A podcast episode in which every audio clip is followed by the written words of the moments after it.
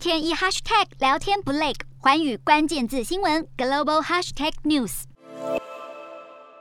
欧盟之前就多次指控苹果公司垄断市场。这一次，就着近年最夯的无接触通讯技术，再度向苹果开火。苹果的无接触通讯技术 NFC 方便 iPhone 用户使用 Apple Pay 来行动支付，但是欧盟要求苹果公司开放 NFC 功能，让 PayPal 等竞争对手也可以使用 iPhone 来支付。苹果表示，之所以限制 iPhone 的 NFC 功能，是为了要保护用户的财务资讯，更表示 iPhone 只是欧洲消费者众多选择之一，会继续和欧盟监管部门沟通。但是欧盟多年来指控苹果在多方面垄断，包括指控苹果应用城市商店封闭运作，不利竞争；又指苹果手机独树一格的充电规格不利消费者使用他牌充电器等等。专家估计，如果苹果这次被欧盟裁定垄断罪成，可能被罚款和台币高达一兆零八百亿，更可能被迫开放 iPhone 的 NFC 功能给其他业者使用。